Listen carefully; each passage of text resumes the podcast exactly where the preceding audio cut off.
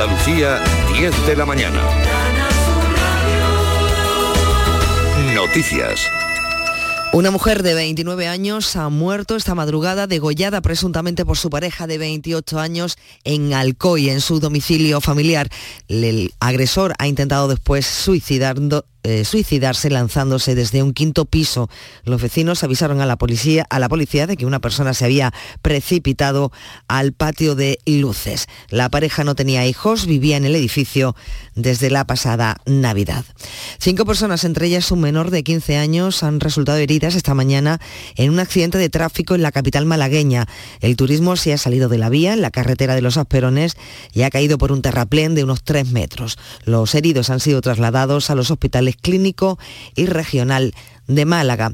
Para este mediodía se espera la llegada de los restos mortales del piloto sevillano fallecido en un accidente de avioneta en Zamora, en Zamora en Gines, la localidad donde residía con su mujer y sus dos hijos de 4 y 6 años, el alcalde Romualdo Garrido ha expresado la solidaridad de toda la población con la familia. Eh, estamos pendientes de la medida de las posibilidades de lo que podamos ayudar, por supuesto, vamos a estar.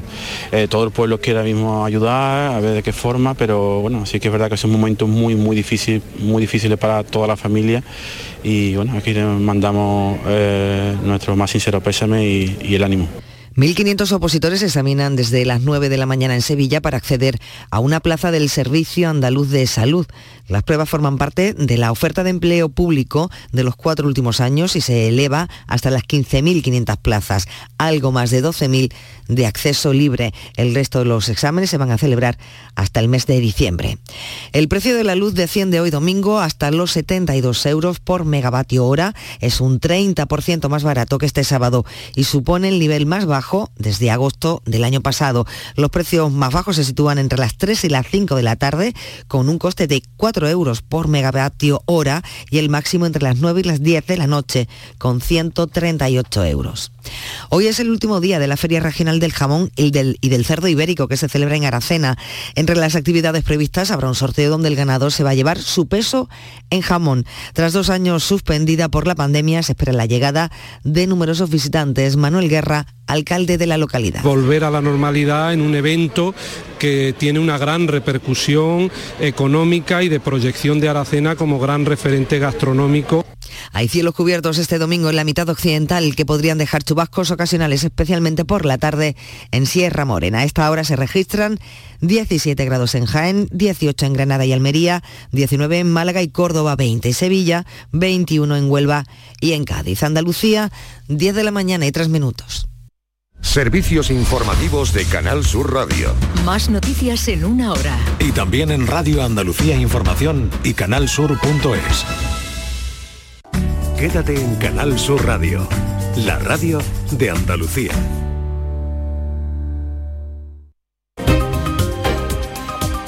Días de Andalucía. Con Carmen Rodríguez Garzón. Canal Sur Radio.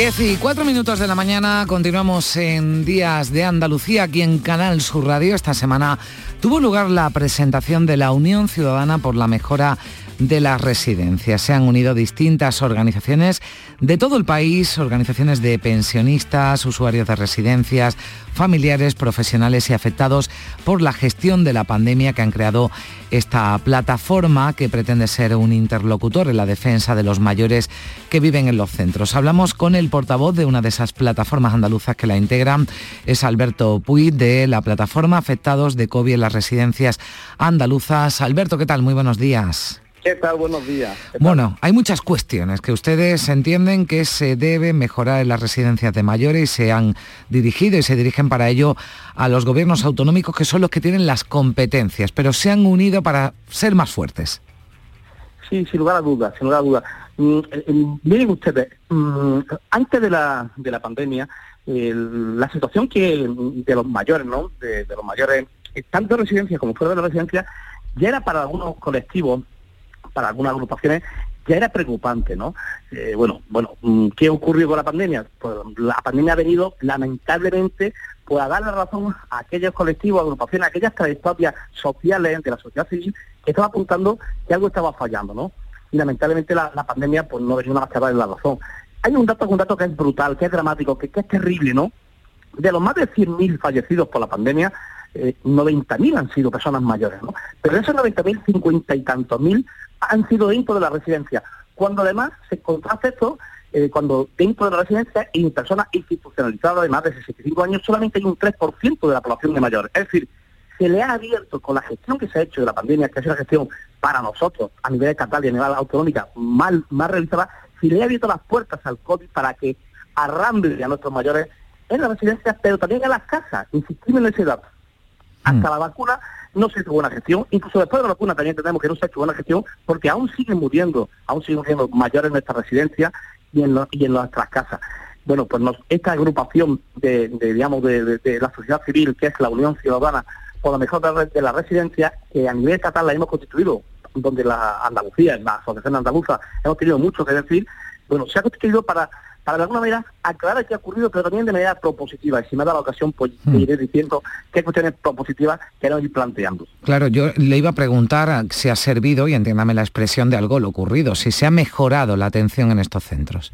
Pues, a ver, ha servido simplemente para, para darnos cuenta de que, de, que, de que estructuralmente había grandes fallos en el sistema de dependencia de la residencia e insisto, también donde los mayores no, los mayores no solamente están en la residencia, los mayores están en centros de día, están en centros hospitaleros, es decir, nuestros mayores, y nosotros seremos mayores dentro de pocos años, pero realmente eh, eh, son, son seres humanos vulnerables y que lo vulnerabilizamos al mismo tiempo. Es decir, no le estamos ofreciendo las mejores garantías para que en ese tramo final de su último año puedan transitarlo, bueno, pues, pues con autonomía, con derecho, con, con, el derecho a la creatividad, con derecho a los afectos, con derecho a recuperar su, memoria y con derecho a tener una salud, eh, digamos, eh, lo más sostenida, posible. Pero es que la residencia verdaderamente ha sido desastroso. Cuidado, no estoy hablando de toda la residencia. Aproximadamente ha sido un 15, un 20% de la residencia entendemos nosotros que han fallado de forma estrepitosa y han fallado por mala gestión. Nosotros siempre decimos lo siguiente, el, el COVID no se ha llevado a nuestros padres, a nuestros abuelos, eh, mm, eh, por sí solo, ¿no? Se lo llevado por sí solo y por la mala gestión. Mi madre, por ejemplo, falleció con una fortísima anemia, con una fortísima deshidratación. Eso no es del COVID, eso es de mala atención y de un desmantelamiento de la asistencia en ese momento en esa residencia, ¿no? Como el caso de mi madre son el 95% de los casos. Nuestros, nuestros mayores murieron de COVID más, más de mala atención. Mm. Y es lo que queremos a partir de ahora evitar. Hace un mes escuchábamos, eh, Alberto, que fue conmovedor el testimonio de, Mariano Turega, ¿no? un usuario de una residencia eh, de Madrid, y lo que describía, por lo que usted nos cuenta, se produce en otras residencias. Hablaba de eh, alimentos en mal estado, de, falta de, atención, de falta de, personal y, a todos ese testimonio en primera persona nos conmovió y removió, entiendo, también conciencia. Lo que contaba Mariano se da en residencias, en qué porcentaje se dan eh, esas deficiencias en la residencia? Aventurar un porcentaje es muy difícil, muy complicado, porque esa es también una de, de, de las grandes deficiencias que nosotros estamos denunciando, ¿no? Es decir, es casi imposible obtener información y por eso acudimos a la Junta de Andalucía. De hecho, ya acudimos el año pasado, vamos a acudir ahora otra vez y al Parlamento andaluz. De hecho, este jueves mantenemos una, reunión, la, la dos plataformas andaluzas, ¿no? la plataforma de afectados COVID y residencia de Andalucía y la plataforma de, de familiares de, residentes de Andalucía. Este jueves mantenemos una reunión en el Parlamento andaluz con el grupo parlamentario del TPI y con el grupo parlamentario del PSOE. Bueno, reuniones que agradecemos, ¿no? Eh, también estamos trabajando con el grupo parlamentario de Unidas Podemos a nivel del gobierno del, Estado. Es decir, estamos de alguna manera sensibilizando, informando a los grupos políticos que son los que al final tienen el resorte, la palanca para que las cosas cambien, para que de alguna manera sepan de primera mano dónde están los fallos.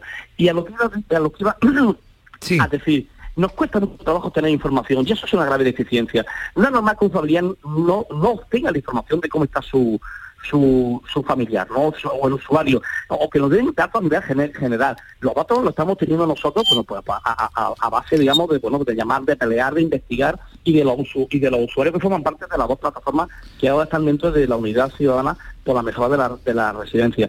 Estimamos, como, como eh, estaba diciendo, que en torno a un 20, 20, 23, 24% de, de la residencia no, no, no, no están bien, pero incluso hasta después de la pandemia no han cambiado las cosas, ¿no? ¿Y por qué no cambiar las cosas? Porque no, porque para cambiar las cosas hace falta dinero. Ya está. Dinero y organización.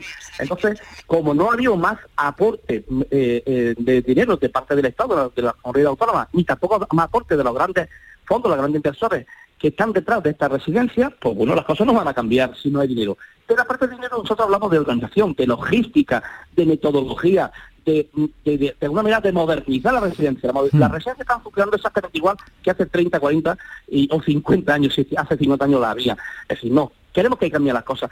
Y de verdad esta es una ocasión magnífica, ahora que hay más sensibilidad, porque de hecho los medios de comunicación os agradecemos enormemente la atención que nos estáis prestando, porque es fundamental para que cambien las cosas, ¿no? Bueno, pues en esa dirección en la que vamos, tratar que la sociedad, aquellos oyentes que nos están escuchando a través de la, de la onda de, radio, de Canal Sur, que ustedes los periodistas, que los políticos y que los gestores públicos y privados digan, ah, es verdad, es verdad, que no podemos tener al 4 o 5 o al 5% de nuestra mayoría de residencia en condiciones casi de riesgo o de peligro, mm. ¿no? Eso es lo que queremos cambiar. Pues eh, le agradecemos mucho y aquí estamos eh, para escucharles y para darles eh, voz como hemos venido haciendo y es verdad que también hemos aprendido la, lección de bueno, pues, prestar ¿no? mucha más atención a la, a la residencia donde desde luego tuvo un impacto mucho mayor que en el resto de la población el COVID y donde se destaparon ¿no? pues todas esas deficiencias que había en esos centros. Alberto Puig, plataforma afectados de COVID en la residencia andaluza, en esa unión ciudadana por la mejora de las residencias donde están representadas organizaciones de todo el país. Muchísimas gracias por estar con nosotros. Un saludo. Muchísimas gracias a usted por supuesto.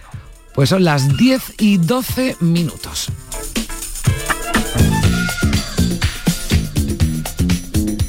En Canal Sur Radio, Días de Andalucía, con Carmen Rodríguez Garzón.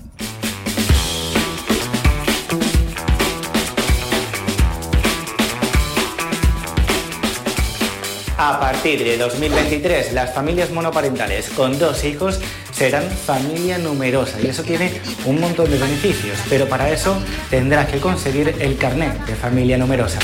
Alguno de esos beneficios será la preferencia en la concesión de las becas, también bonificaciones en el transporte público, bonificaciones en centros culturales o de ocio, beneficio en materia de vivienda y también bonificaciones en un montón de tasas. Incluso con el DNI o el pasaporte, cuando vayas a renovarlo, no tendrás que pagar nada.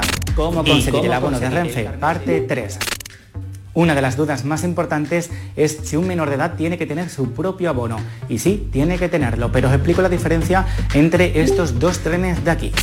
En el caso de cercanías tienen que tener su propio abono a partir de... Pues así explica cuestiones que interesan a los eh, ciudadanos José Alberto Cruz, que es concejal de Juventud, Fiestas y Educación del Ayuntamiento de Chiclana y que ha sido elegido, ha sido premiado como el mejor educador digital de España. José Alberto, ¿qué tal? Buenos días. Muy buenos días, bueno, muy contento de estar con usted aquí en la emisora pública. Bueno, pues ayer lo anunciábamos que, iba a estar con, nosotros, nos acompaña, le llaman el concejal TikToker en esta red social, en TikTok, usted ayuda de una forma fácil, entendible, pues a realizar eh, esos eh, trámites administrativos. ¿Cómo se le ocurre y cómo surge la idea?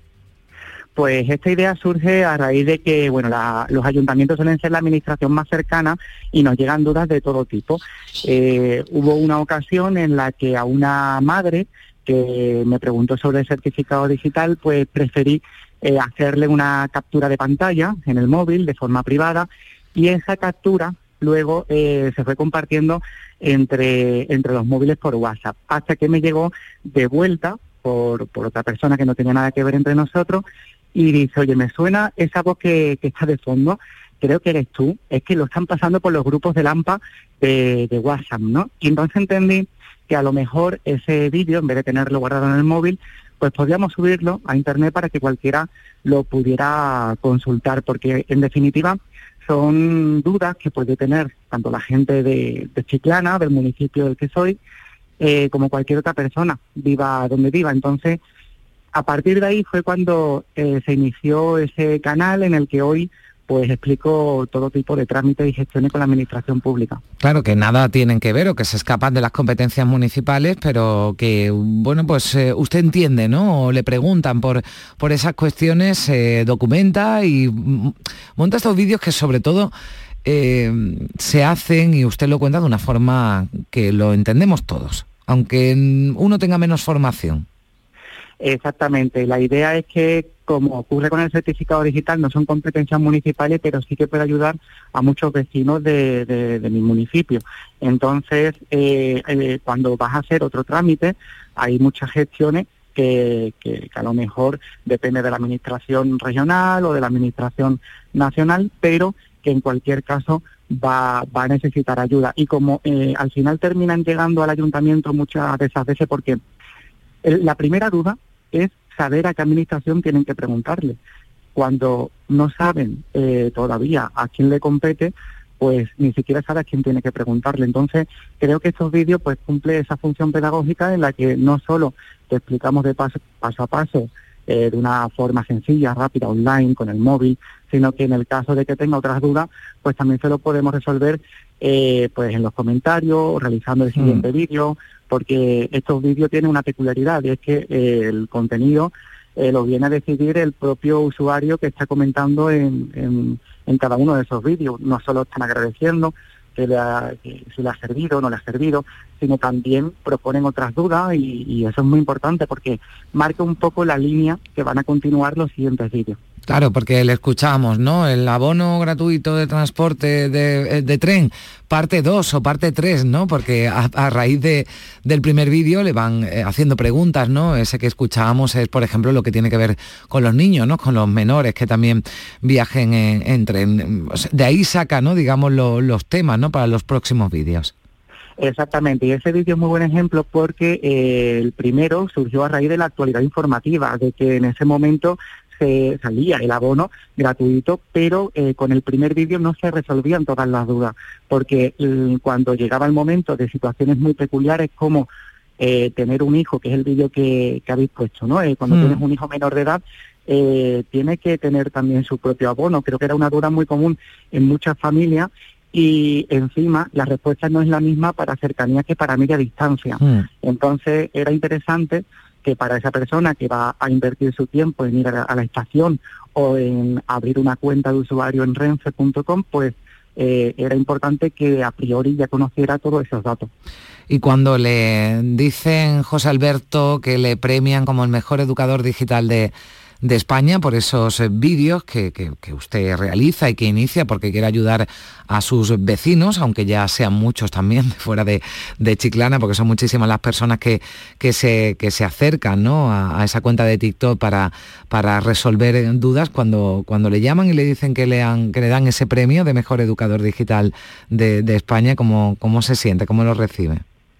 Bueno, mm, debo decir que no lo esperaba en absoluto porque en ese congreso había muchísimos creadores de contenido que eran muy interesantes, eran muy potentes y encima algunos de ellos incluso reconozco que yo los seguía de hace mucho, de, otro tipo de contenidos que, me gustaban y daba por hecho de que el premio se le, ya tenía mi apuesta, es decir, yo hmm. creía que le iban a, ganar otras personas y cuando finalmente me, me nombraron eh, sinceramente no lo esperaba y es un compromiso. Yo creo que más que un reconocimiento, ahora ya se convierte en un compromiso de seguir haciéndolo y seguir apostando por ayudar. Creo que al final la sociedad eh, necesita de alguna manera que le guíen, porque los trámites pues no son platos de buen gusto, pero hay que hacerlos y en cualquier momento de nuestra vida nos vamos a tener que topar con alguno de estos trámites y siempre es de agradecer que haya un sitio, un lugar donde puedan ayudarte. Es cierto que eh, en redes sociales no estamos todos, eh, ya nos gustaría, ¿no? Hmm. Y, siempre es importante tener esa cercanía. Cuando a lo mejor algún vecino por la calle me pregunta, pues intento resolvérselo en persona.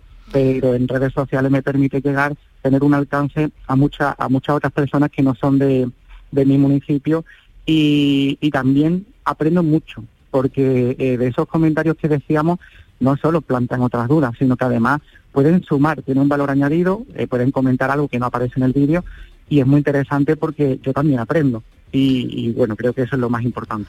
Pues eh, me alegro mucho de saludarle, le agradezco que haya estado con nosotros José Alberto Cruz, el mejor educador digital de España, que es concejal de Juventud, Fiestas y Educación del Ayuntamiento de Chiclana de la Frontera en Cádiz. José Alberto, gracias, un saludo. Muchísimas gracias, un saludo. 10 y 20 minutos de la mañana. En Canal Sur Radio, Días de Andalucía, con Carmen Rodríguez Garzón. Sabemos que tienes muchos planes y sueños por cumplir y en Cofidis queremos estar a tu lado. No esperes más y hazlos realidad antes de que las condiciones del mercado empeoren, suponiendo un mayor esfuerzo para ti. Sea cual sea tu proyecto, el momento es ahora. Llámanos al 900 84 12 15 o entra en cofidis.es para más información. Cofidis, cuenta con nosotros. Para presentar el sorteo 11 del 11 de la 11, hemos escogido a gente que ha nacido el 11 del 11 a las 11 y 11. Como Nacho. Hola Nacho. Hola. Venga, dale, presenta para presentar el sorteo 11 del 11 de la 11. No, Nacho, eso ya lo he dicho yo. Tú di lo siguiente. ¿Lo de hola? No, eso ya lo has dicho. Ah, ya está a la venta el sorteo 11 del 11 de la 11, con 11 millones de euros y 11 premios de un millón. Este 11 del 11 también puede ser tu día. Eso sí, Nacho. Sí que cuando te pones. A todos los que jugáis a la 11, bien jugado. Juega responsablemente y solo si eres mayor de edad. En Cofidis puedes solicitar hasta 60.000 euros sin cambiar de banco. Llámanos al 900 84 12 15 o entra en cofidis.es para más información. Cofidis, cuenta con nosotros. Unai Emery pasa por ser el mejor entrenador de la historia de la Almería. Llegó a ser octavo con récord de puntos en 2008 en Primera División. Y este domingo, Emery, al frente del Villarreal, recibe a la Almería de Rubí. Y además, tenemos duelo de estilos entre el Betis de Pellegrini y el Atlético de Madrid del Cholo. Vívelo en directo en la gran jugada de Canal Sur Radio. Desde las 3 de la tarde con Jesús Márquez. Más Andalucía. Más Canal Sur Radio. ¿Y tú? ¿Qué radio escuchas? Es el carrusel taurino de los domingos por la tarde. Yo prácticamente me llevo todo el día con ustedes, con Marilo, con cafelito y beso y lo de salud también lo escucho. El tuyo, me gusta la noche más hermosa. Canal Sur Radio, la radio de Andalucía. Yo, escucho Canal Sur radio. En Canal Sur Radio, Días de Andalucía. Con Carmen Rodríguez Garzón.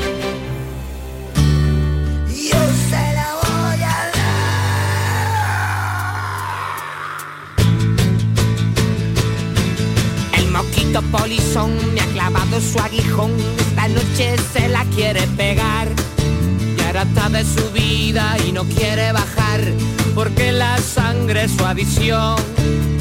El insoportable mosquito picón te agarra del cuello y no te suelta. Y sale por la noche porque tiene adicción. Le gusta la sangre de mi venas y yo se la voy a dar. Mosquito es un yonki, no se quiere quitar y le gusta esperarme en un rincón. Bueno, pues así le cantaban al insoportable mosquito picón, así le cantan el canijo de Jerez y Albert Pla. Los mosquitos no pican a todo el mundo por igual. Esta es una afirmación que, bueno, conocemos eh, todos, aunque no sabíamos el por qué, el motivo exacto. Es común que cuando hablamos eh, con gente, pues eh, preguntar por qué estos molestos insectos se sienten atraídos por algunas personas y por otras eh, no. Pero parece que la clave está en el olor que desprendemos eh, cada uno, dependiendo de los niveles de ácido carboxílico que tenemos en la piel y no depende del tipo de sangre que parece que era lo que siempre se había dicho o habíamos eh, pensado, se había extendido como pensamiento general. Le vamos a preguntar por ello y por otras cosas eh, relacionadas con los mosquitos a todo un experto, al doctor en entomología y especialista en mosquitos de Anticimex España, Miquel Bengoa. ¿Qué tal, Miquel? Buenos días. Hola, buenos días. Bueno, parece que la cosa está en el olor, eh, por lo que algunos eh, tienen más imán para la picadura de, mosquitos, así se desprende de ese estudio de la Universidad de Rockefeller de Nueva York, un estudio que dice que esos altos niveles de ácido carboxílico son 100 veces más atractivos para los insectos, para los mosquitos. Efectivamente, al final eh, los mosquitos, las hembras de mosquitos sobre todo, porque son las que nos necesitan picar, eh, se sienten atraídos por varios elementos que nosotros desprendemos. está por un lado el CO2 que respiramos, también en nuestra temperatura corporal y ahora se ha visto que el ácido carboxílico que desprenden algunas eh, bacterias que viven en nuestro, en nuestro organismo, que están degradando esos ácidos grasos que, liberamos, pues son las que también influyen mucho en, en esas diferentes atracciones que puede tener una persona u otra.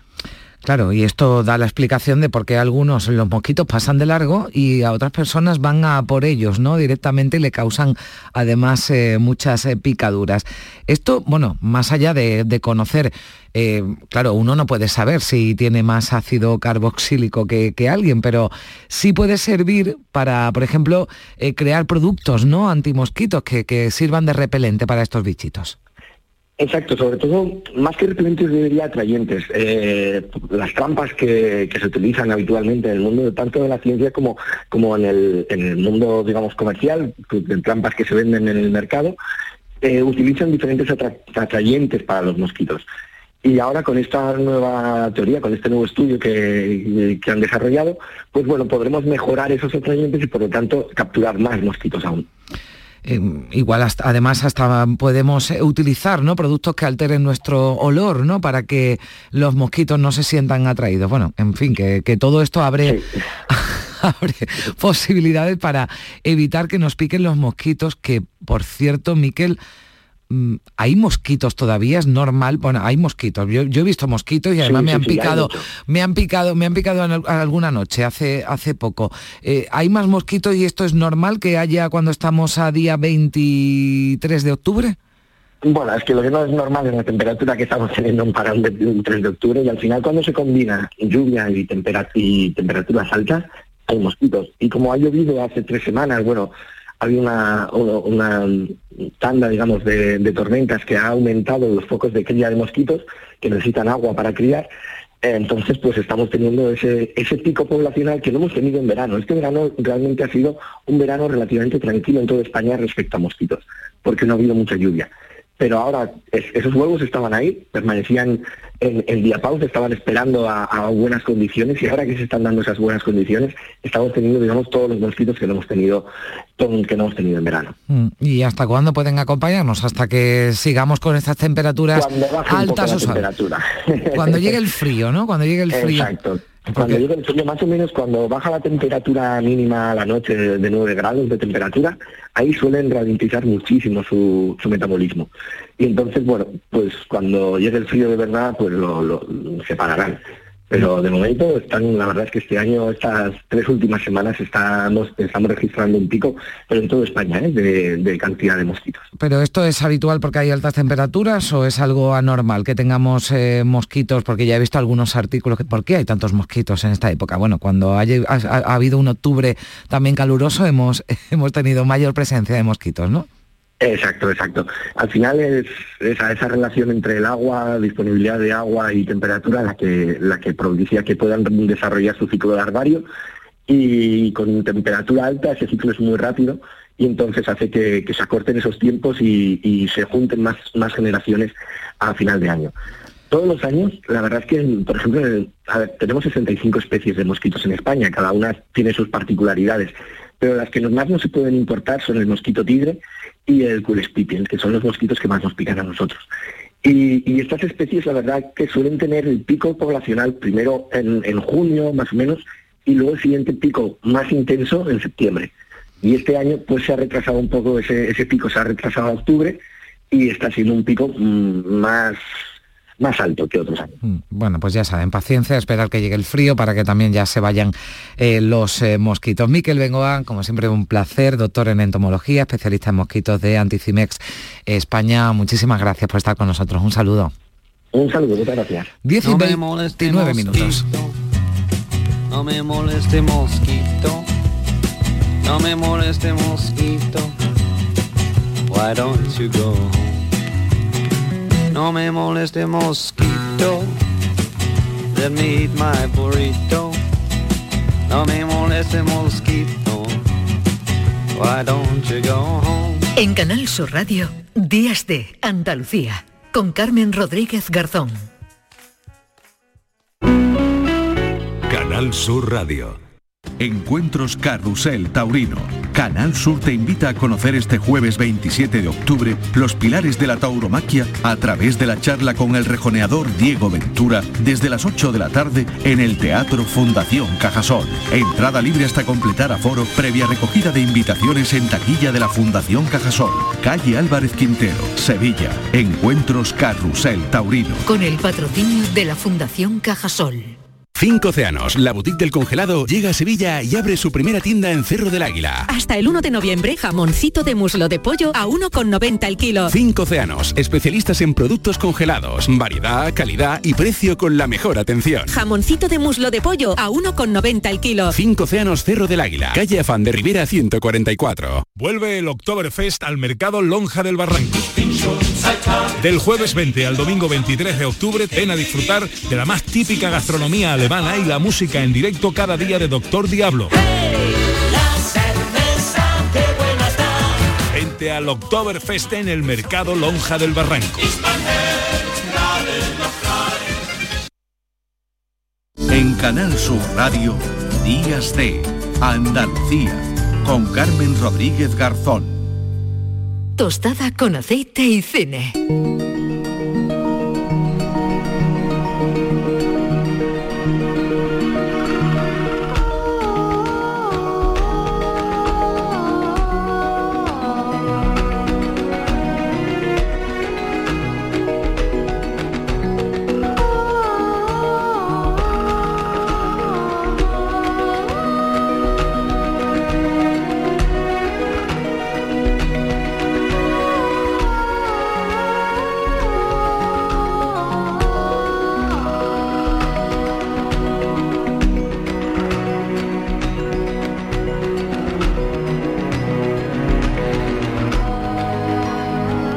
Pues ahora vamos a saludar esa tostada con aceite y cine. También nos eh, señala que ya nos acompaña Juan Luis Artacho, nuestro experto en cine. Hola Juan Luis, ¿qué tal?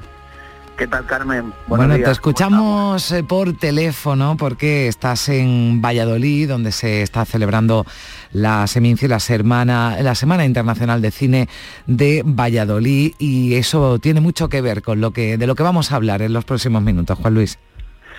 Sí, pues 67 años que se dice pronto del Festival Internacional de Cine de Valladolid, de cine de autor, que mm, bueno ha conseguido, ha tenido en su historia muchos hitos, como por ejemplo poder estrenar aquí, mm, eh, por ejemplo, la película de Kubrick, de la naranja mecánica, que estaba totalmente prohibida, Mm. pues a través del Festival de Valladolid consiguió entrar y se pudo ver por primera vez en España. Eh, bueno, un festival de largo recorrido con mucha historia, 67 años, y bueno, estamos aquí disfrutando de, de buen cine y de muy buen ambiente, como estos festivales suelen, suelen traer a las ciudades. Bueno, y también con los eh, premios siempre hay, bueno, pues un actor, director, en este caso un director de, cine que va a recibir esa espiga de honor, que recibe la espiga de honor de la Semana Internacional de Cine de Valladolid, que además en esta edición tiene a Irlanda como país invitado, así que el elegido eh, ha sido Gene Sheridan, eh, autor y director de títulos eh, no tan conocidos como en El nombre del padre en América o de, o de Boxer, también mi pie izquierdo, Juan Luis.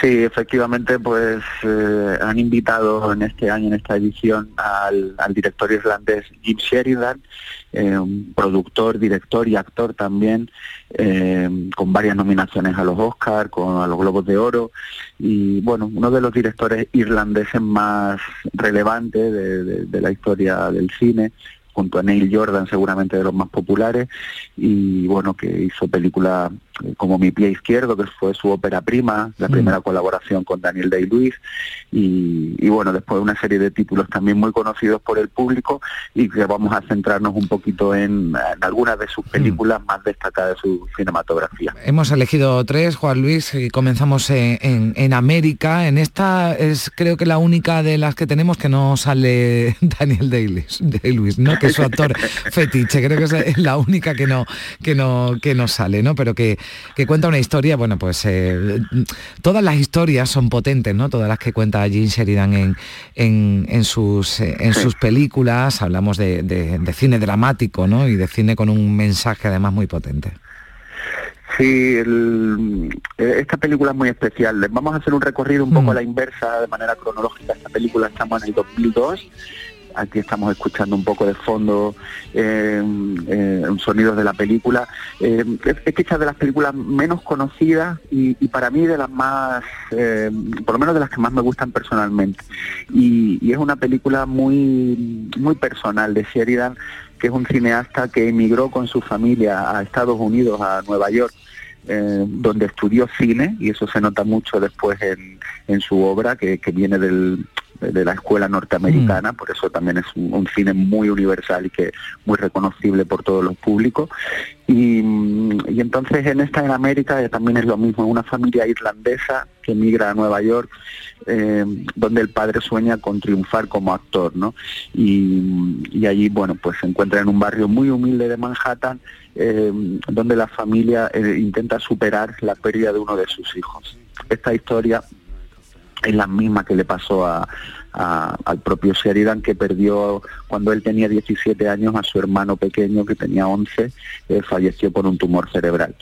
Aquí intenta un poco pues eh, superar esos fantasmas del pasado, redimirse de alguna manera y una reconciliación con esa pérdida que es esta película en América que yo recomiendo eh, de manera enfervorizada. En América, bueno, relata un- una, una historia, ¿no? Casi en primera persona, casi, bueno, que refleja, ¿no? Parte, gran parte de, de la vida y de esa experiencia de Jim Sheridan, que fue, bueno, pues uno como tantos, ¿no? De inmigrantes irlandeses que fueron a, a buscar una mejor vida en América, que así se llama esta película, sí, Juan Luis. Sí, del- muy interesante, por ejemplo, esa Mm. visión de esos em- em- inmigrantes que llegan a Estados Unidos, que lo hemos visto en muchas películas. Mm. Aquí tiene otra mirada, no es una mirada eh, dura ni crítica con el país al que llega, incluso en ese barrio que nos muestran en América, eh, repleto de yonki y, y de un mundo duro, pero él no lo cuenta mal, porque su realidad fue otra, fue, fue difícil. El drama porque- personal, ¿no? El drama personal que, que, que viven, ¿no? Y eso es lo que refleja, ¿no? El, Efectivamente, pero sí una ciudad de acogida, Mm. aunque en esos momentos eran duros para todos, eh, se ve incluso como tiene que robar un aire acondicionado, bueno, eso le pasó en la vida, le- fue real, o también el actor eh, negro que, que hacen una relación de amistad familiar, también les pasó, es decir, es muy autobiográfica, pero no tiene esa mirada de migrante de la dureza del país que lo acoge y cómo salieron, no, es una mirada diferente y un Nueva York, un Nueva York poco, poco visto, muy, muy diferente en, en la textura, en los tonos, en los colores, incluso en los olores que va desprendiendo la película. Hmm. Pasamos a la, a la siguiente, Juan Luis, de Boxer. Muy bien.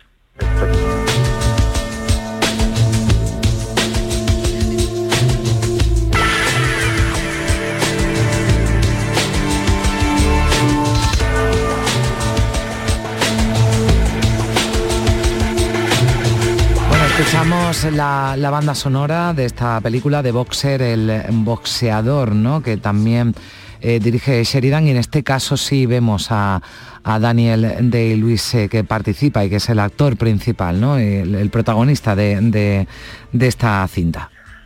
Sí, damos un salto hacia atrás en el tiempo y nos vamos al 1997.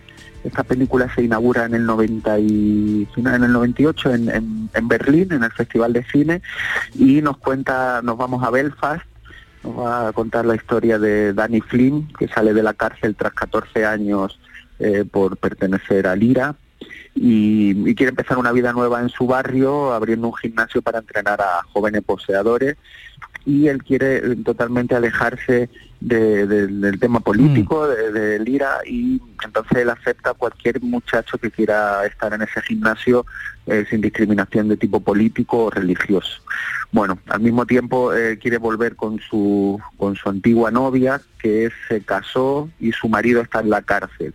Pero bueno, todo esto no va a ser muy fácil ya que vuelven los fantasmas de, del pasado, ya que él se encuentra en el barrio eh, donde todavía está muy latente la- el conflicto armado. Bueno, un conflicto armado que también forma parte ¿no? de las eh, películas y de la, eh, de la vida y de la, de la obra ¿no? de, de Gene Sheridan. Eh, Lo, eh, vemos la presencia aquí de, del IRA ¿no? en esta película en, en The Boxer y, y- y la veremos también en, en otras de las que vamos a, a hablar en- enseguida. ¿no? ¿Qué, qué es lo más destacado de, de- de esta película de The Boxer?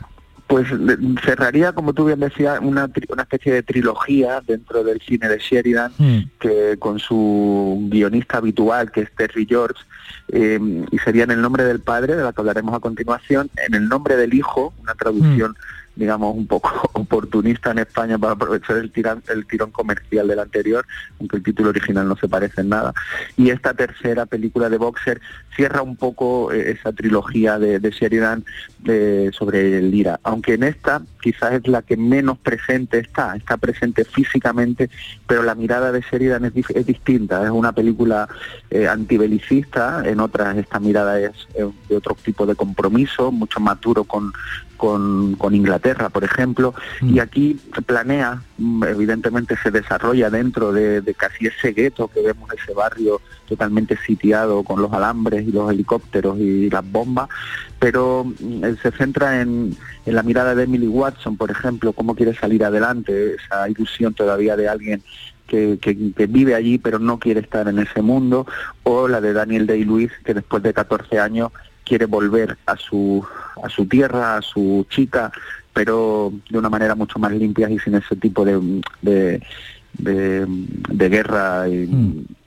injustificada, o por lo menos ya para él, ¿no? Y está muy bien el ejemplo que pone, por ejemplo, de la relación del boxeo con el mm. terrorismo, cómo el boxeo tiene sus normas, tiene sus reglas, donde las peleas son limpias y sin embargo la, irracionalidad del terrorismo que vive cada día, pues esa dualidad está, está muy bien traída por serie. Bueno, pues eh, vamos ya terminando con la, la película, digamos, eh, yo creo que la más eh, conocida ¿no? de, de Sheridan, también una de las más conocidas de, del protagonista, del actor Daniel de Daniel de Luis, este en el nombre del padre.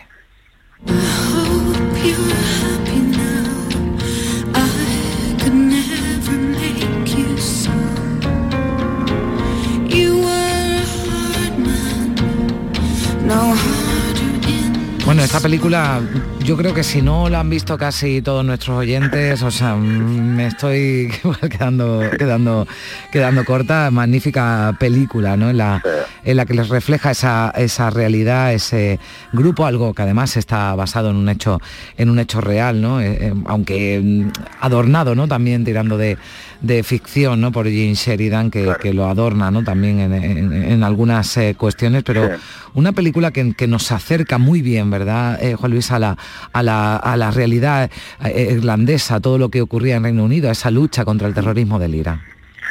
Sí, una película redonda completamente porque se une un guion magistral donde no exagera demasiado los acontecimientos reales de estos los cuatro de Guilford, que no nos vamos a extender mucho porque creo que la historia es bien conocida, eh, y, no pierde nada de comercialidad dentro de este mm, drama carcelario, poema trágico, película social, bueno, mezcla muchos géneros y, sale todo redondo. Ahí escuchamos a Finido Connor, la música también es estupenda, los mm. actores no solo Daniel Day-Lewis, que ya, ya sabíamos que era bueno, pero aquí pues crea un personaje increíble y cada vez que se mete en la piel de un personaje le da su propio sello ya Daniel Day Lewis de los grandes actores mm. contemporáneos no también está Emma Thompson la evolución la evolución de Daniel Day Lewis eh, por ejemplo en, el tiempo que pasa en la cárcel es eh, es maravillosa. la, actuación que, que, hace en esta, en esta película eh, nos traslada ¿no? perfectamente y, nos hace comprender ¿no? también mucho cuál cómo sintió, ¿no? Cómo, cómo, cómo, cómo sintió el, protagonista, ¿no? Esa injusticia y cómo, y cómo va evolucionando el personaje, ¿no? Sí, sí, porque desde que entra a la cárcel o, meten a su padre eh, hmm. también en la cárcel, ese sufrimiento, él, él lo vive, bueno, casi ya con dejadez, pero cuando fallece el padre, él quiere, quiere luchar por su memoria eh, y, que se haga justicia mm. y, a, través de la abogada de Emma Thompson empieza a pelear mm. de otra manera. Es verdad que hay una evolución en el personaje tremendo.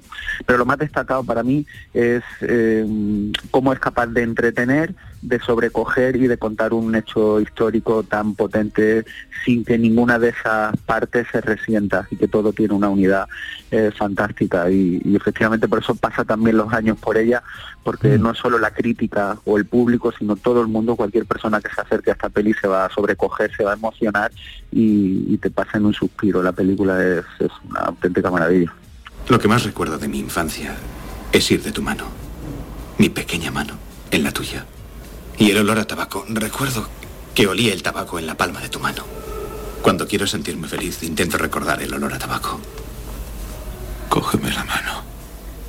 Oh, papá, joder. Vamos, no te pongas sentimental ahora.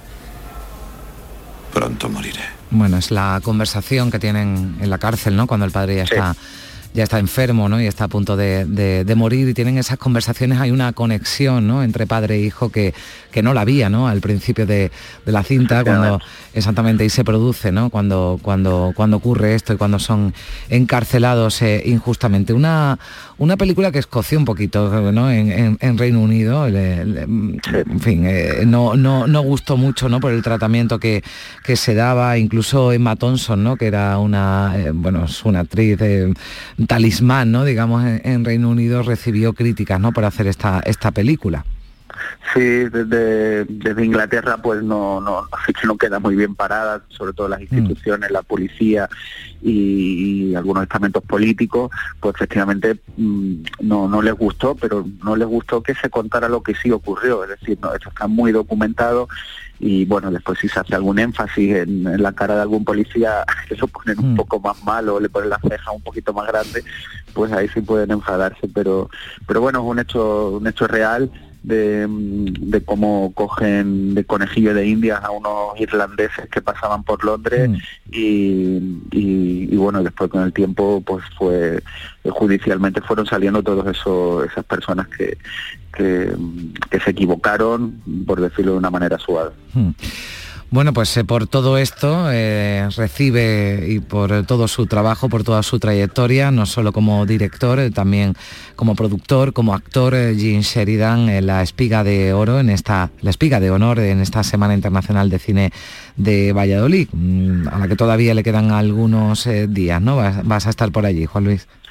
Sí, estoy, estoy hasta el lunes y como, mm. como siempre digo cuando vengo a un festival, hasta que no veo a nuestro compañero Manolo Bellido, es que el festival no existe, acabo de desayunar con Manolo Bellido. El festival existe. La seminci, la llegado su pistoletazo de salida.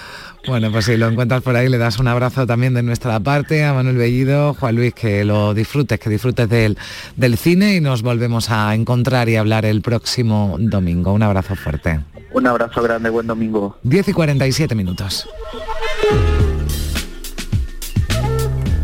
En Canal Sur Radio, Días de Andalucía, con Carmen Rodríguez Garzón. Encuentros Carrusel Taurino. Canal Sur te invita a conocer este jueves 27 de octubre los pilares de la tauromaquia a través de la charla con el rejoneador Diego Ventura desde las 8 de la tarde en el Teatro Fundación Cajasol. Entrada libre hasta completar aforo previa recogida de invitaciones en taquilla de la Fundación Cajasol. Calle Álvarez Quintero, Sevilla. Encuentros Carrusel Taurino. Con el patrocinio de la Fundación Cajasol. Prepárate que llega tu mejor ocasión. Ya está aquí el Salón del Motor de Ocasión de Sevilla, del 28 de octubre al 1 de noviembre. La más amplia gama de vehículos de ocasión kilómetro cero y seminuevos de las principales marcas y modelos. Aprovecha la ocasión, del 28 de octubre al 1 de noviembre, en Fides. Canal Sur Radio, la radio de Andalucía. Si necesitas un electrodoméstico, ¿por qué pagar de más en grandes superficies? Ven y paga de menos en Tiendas El Golpecito. Tus primeras marcas al mejor precio y una selección de productos con pequeños daños estéticos con descuento adicional y tres años de garantía. Tiendas El Golpecito. Ahorra hasta el 50% en tus electrodomésticos. 954-100-193 y tiendaselgolpecito.es. Son buenos momentos, son risas, es gastronomía. Es un lugar donde disfrutar en pareja, en familia o con amigos. Es coctelería, es decoración Burro Canaglia Baran Resto. Son tantas cosas que es imposible contártelas en un solo día. Cinco Océanos, la boutique del congelado, llega a Sevilla y abre su primera tienda en Cerro del Águila. Hasta el 1 de noviembre, jamoncito de muslo de pollo a 1,90 el kilo. Cinco Océanos, especialistas en productos congelados, variedad, calidad y precio con la mejor atención. Jamoncito de muslo de pollo a 1,90 el kilo. Cinco Océanos Cerro del Águila, calle Afán de Rivera 144. Vuelve el Oktoberfest al mercado Lonja del Barranco. Del jueves 20 al domingo 23 de octubre, ven a disfrutar de la más típica gastronomía alemana y la música en directo cada día de Doctor Diablo.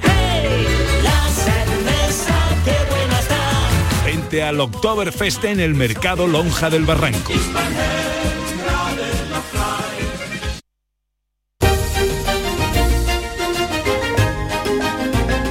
En Canal Sur Radio, Días de Andalucía, con Carmen Rodríguez Garzón. Compás.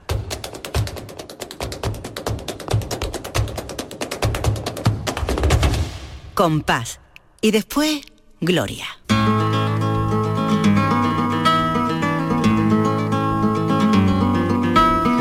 Saludamos ya a esta hora 11 menos 10 minutos a Lourdes Galvez, eh, que nuestra experta en flamenco. La Lourdes, ¿qué tal? Buenos días. Hola Carmen, buenos días. Buenas ¿Cómo estamos? Bien, bien, estupendamente. Deseando saludarte ya para cerrar este programa de, de domingo, este Días de Andalucía. En, en, pocos días se van a cumplir 141 años del nacimiento de, de, de Picasso y hoy nos vas a hablar, Lourdes, de de la fuerte vinculación del pintor malagueño con el flamenco.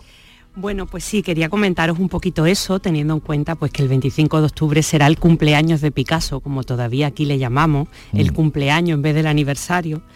Y bueno, Picasso nació en 1881 y ese año, eh, esa época de finales del siglo XIX, era una época de gran florecimiento del flamenco. Es cuando se están forjando los distintos estilos, los distintos palos, donde están triunfando en los cafés cantantes los grandes y míticos cantaores del flamenco. Y concretamente en, Málaga había eh, una serie bastante importante de cafés cantantes por donde pasaba pues todos estos cantaores importantes, la florinata eh, de los artistas del momento. Y eh, quizá el más famoso o el que ha pasado a la historia sea el Café de Chinita, que estaba situado en, bueno, pues en lo que hoy es el pasaje de Chinita. Y en este café eh, solía uno de los parroquianos, era su padre, José Ruiz Blasco, el padre de Picasso. Cosa que no nos extraña porque trabajaba justo en la otra punta de la plaza. Digamos que el pasaje de Chinita está en un extremo de la Plaza de la Constitución y eh, la Academia de Bellas Artes, donde el padre de Picasso impartía clase, está en la esquina opuesta en calle Compañía. Que le cogía cerca, ¿vale? Le cogía muy cerquita. Y también se dice que, bueno, sabemos que Picasso vivía en la Plaza de la Merced y eh, muy cerquita está la Alcazaba, que la Alcazaba de Málaga entonces pues no era como la conocemos ahora, era un barrio de, gitanos, porque estaba eh, lleno de, de, casas adosadas aprovechando la construcción de la Alcazaba, que luego después vendrá don Juan Temburi que hizo la gran restauración de la Alcazaba y la convirtió en el monumento que hoy podemos visitar. Bueno, pues en este barrio de, la Alcazaba y había muchas familias gitanas que, pues, bueno, pues que bailaban y cantaban eh, en las puertas de su casa y dicen que Picasso de niño le encantaba perderse allí y, quedarse embobado viendo a esta familia de cantar y, de bailar. Y eh, no cabe duda que, bueno, pues que era un ambiente eh, flamenco en la ciudad en general, ¿no? Y tras el paréntesis de cuatro años en, La Coruña, donde su padre fue trasladado, en 1895 vuelven a trasladarse, esta vez a Barcelona, donde allí Picasso empieza a tomar clases en la Escuela de Bellas Artes y traba amistad con un pintor, el pintor Manuel Payarés, que es el que le inicia en la vida nocturna barcelonesa. Y en Barcelona, que también había bastantes mm. cafés, pues solían visitar el primitivo Café de la Alegría, que era el más representativo de Barcelona, donde habían triunfado pues artistas como eh, Fernando el de Triana o Paco el de Lucena y eh, por aquel entonces había cambiado de nombre y se llamaba Eden Concert y allí Picasso tomaría del natural sus primeros apuntes de bailaora y hay dibujos de esta mm. época que retratan pues tipos populares eh, de andaluzas con mantón, con los brazos en alto, que obviamente nos están remitiendo a una bailaora, ¿no? Ese verano de 1895 la familia Picasso veranea en Málaga concretamente en el lagar de Llanes, que era una finca que estaba en, la zona de los Montes de Málaga, cuna de los verdiales, que es el fandango folclórico malagueño autóctono antiquísimo. Y de esos días existe un dibujo que se llama Baile Popular que no puede dejar de recordarnos a una improvisada panda de verdiales como a lo mejor está.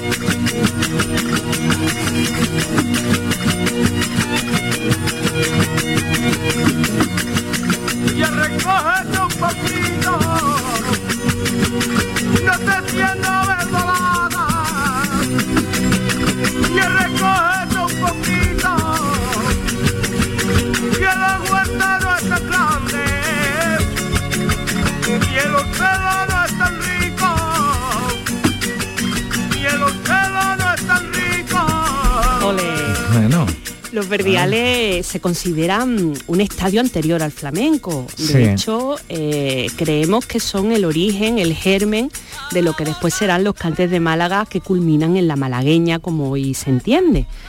Y, y, bueno, pues cada vez tienen más, más importancia y hay un montón de estudios eh, antropológicos y musicales que, que están intentando desentrañar pues ese fandango tan rústico, tan antiguo y que ha permanecido casi que inalterable a lo largo de los siglos. Bueno, origen además en el folclore popular, ¿no? Que después va Sí. evolucionando, ¿no? Y, y- Exacto. y va- esa, es- Mm. esa, esa clave me, me ha gustado mucho que me la apuntes, Carmen, porque me gusta diferenciar entre folclore, que son los verdiales, que sirve eh, para una colectividad, Mm. todo el mundo puede participar, mientras que el flamenco es arte, porque ya no participa todo el mundo, ya es alguien que tiene Mm. una cualidad y quiere que los demás se la aprecien, la escuchen. Así y es. esa es la gran diferencia entre el flamenco y los folclores de los que puede provenir. Nos quedan cuatro minutitos, Lourdes, lo digo Uy, para que mira. vamos a, a distribuirnos el tiempo que tenemos a algunos eh, también sonidos, ¿no? Claro, estamos escuchando la danza del molinero, del sombrero de tres picos de falla, en este caso bailado por el genial Antonio. Mm. Y es que Picasso eh, fue el, el que realizó los decorados y el diseño de vestuario de este ballet eh, cuando se, se adapta a, a principios del siglo XX por el empresario Diaghilev, que fue el fundador de los ballets rusos. Y bueno, es una maravilla. Mm. Eh, en, este, en este ballet además es que había un cuadro español que llevaba malagueña, tango gitano, farruca, que es lo que estamos escuchando, alegrías y garrotín. Y eh, desde luego estos ballets supieron introducir en Europa el baile flamenco, por lo menos el baile clásico español. Y luego pues a Picasso lo hemos visto en muchísimas fotografías eh, tocando la guitarra, arrancándose un poquito así como un bailecito por bulería. Manuel Ángeles Ortiz, el pintor granaíno que hizo el cartel del concurso de Granada del 22, nos cuenta que Mm. Picasso le gustaba canturrear mientras trabajaba. Canturrear Sí. flamenco. Y eh, bueno, creo que para despedirnos ya vamos a poner eh, el autorretrato poético que el propio Picasso escribió, que lo musica Enrique Morente en su disco Pablo de Málaga y que comienza con unas palabras del propio Picasso. Yo nunca he, me he olvidado España y siendo cada vez al extranjero se vuelve uno más español aún. Ya sabe usted que yo he vivido aquí toda mi vida y que mi madre, mi mujer, mi hermana y mis niños son de aquí. Pero ya verá usted cuando si usted se va al extranjero, cada vez se vuelve uno más español. Yo he nacido de un padre blanco y de un pequeño vaso de agua de vida andaluza. Yo nacido de una madre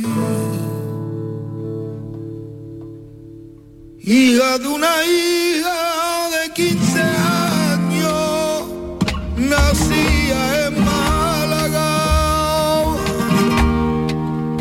en los percheles, el hermoso toro que me engendra la frente, coronada